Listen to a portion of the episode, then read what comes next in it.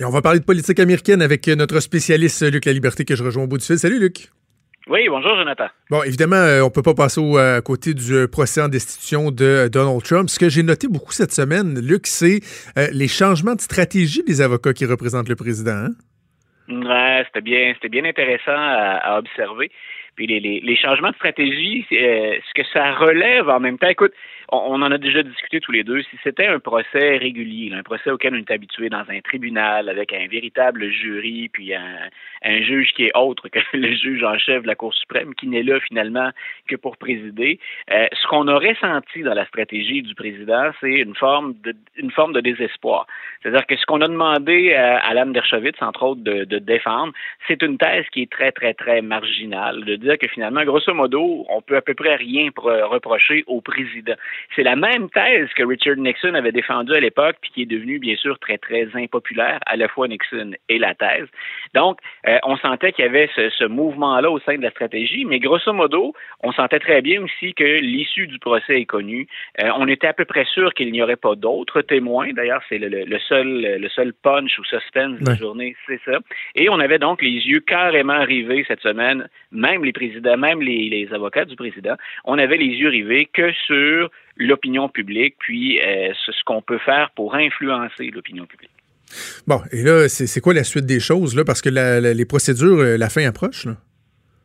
Oui, voilà. Donc, ça, soit ce soir, c'est réglé, ou encore dans la nuit. On va voir. Le, il y a les. Euh, si, on compare ça à un véritable procès, on aura donc le, dernier plaidoyer. c'est la, la, plaidoirie finale, à la fois du côté des avocats de M. Trump et à la fois du côté euh, des, procureurs, on peut les appeler comme ça, démocrates.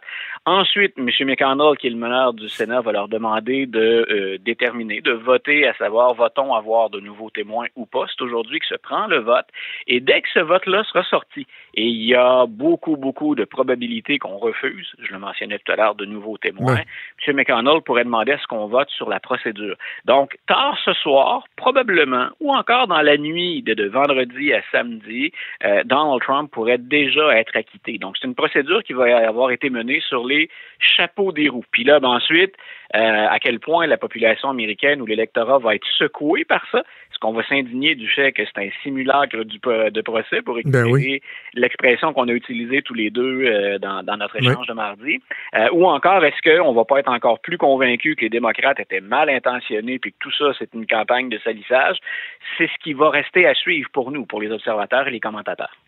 Bon, OK, j'ai absolument qu'on euh, prenne le temps de, parler de l'Iowa parce que les primaires démocrates vont débuter lundi.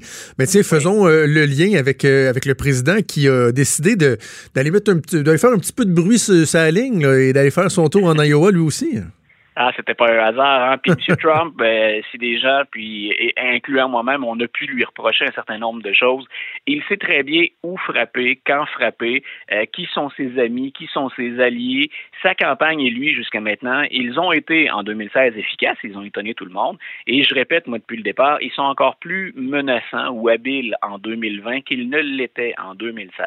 Alors, de s'inviter en Iowa juste avant le vote, euh, je trouvais ça particulièrement intéressant.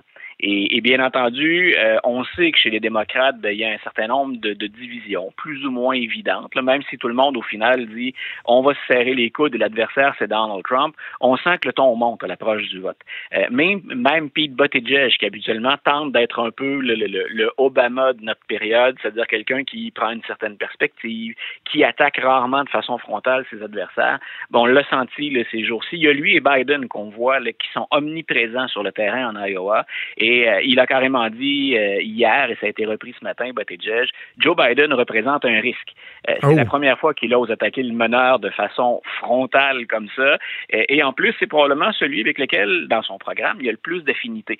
Ce sont deux centristes. Et comme c'est très serré en Iowa, puis M. Monsieur Buttigieg fait partie des, des quatre, cinq candidats qui peuvent espérer l'emporter, ben là, on sent qu'il est en mode attaque. En même temps, le mode attaque, ben, c'est contre Joe Biden, qui jusqu'à maintenant demeure euh, quand même celui qui a le plus de chances d'affronter Donald Trump.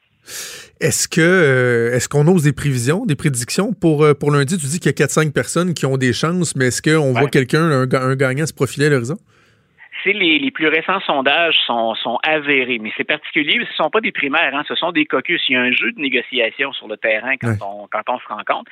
Mais si les sondages s'avèrent bons, les, derniers, le ceux de la dernière semaine, c'est Bernie Sanders qui devrait l'emporter en Iowa oh. et qui devrait l'emporter parce qu'ensuite on se dirige euh, quelques jours plus tard vers le New Hampshire. Et ça, les démocrates, c'est le scénario qu'ils n'aiment pas parce qu'on craint que Sanders puisse créer une vague à partir ben oui, un mouvement, là, ben oui. Oui, voilà. Et c'est celui dont les partisans sont les plus animés, les plus passionnés.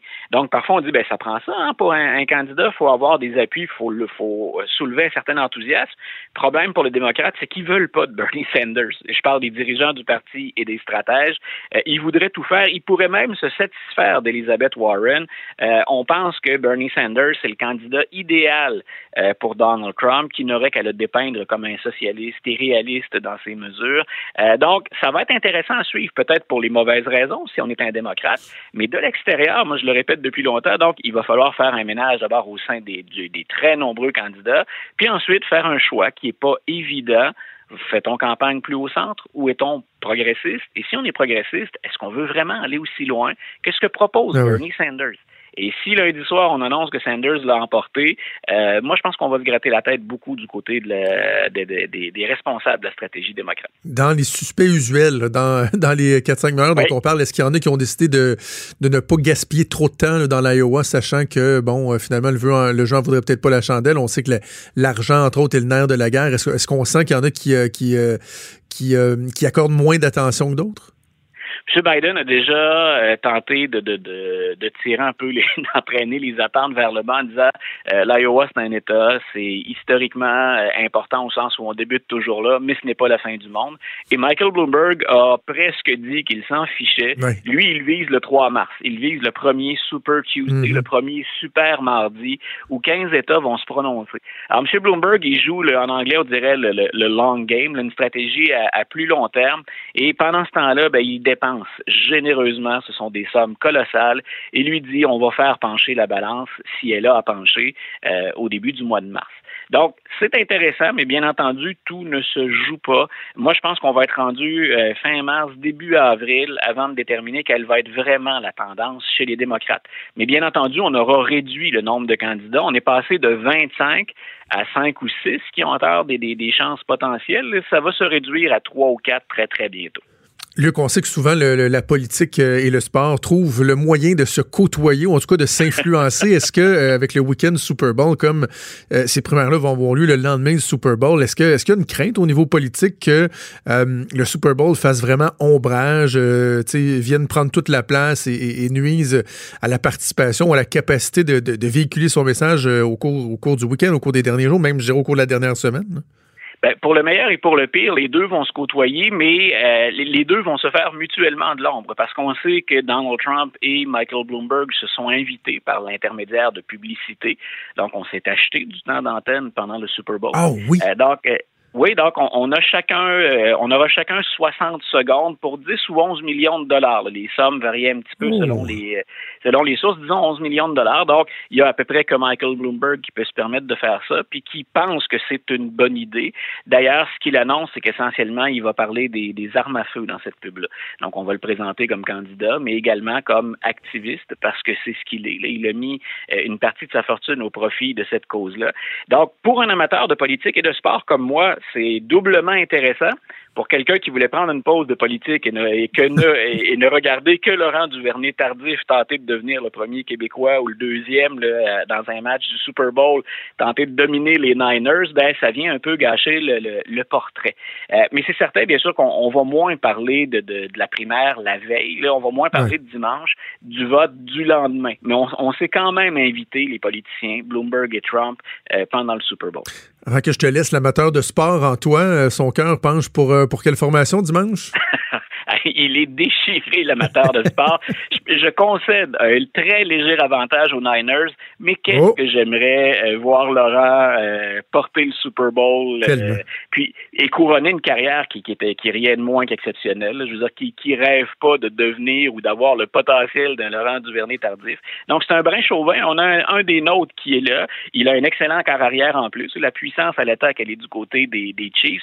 En même temps, je pense que la défense des Niners est en mesure de faire le travail. Donc, je, je suis vraiment partagé. Si j'avais à parier, écoute, les Niners, mais par très peu. On va suivre ça d'ailleurs dans, dans, quelques instants. On va s'entretenir avec Stéphane Cadorette du Journal de Québec, Journal de Montréal, qui est sur place, le chanceux à Miami. Puis on va également avoir un quiz euh, que Mathieu ah. Boulay va, va, nous faire sur tout ce qui entoure le Super Bowl. Ben, bon Super Bowl euh, dimanche, euh, Luc, et on se reparle au lendemain des primaires en Iowa, mardi prochain. Parfait. Bonne fin de semaine. Bon match. Bye.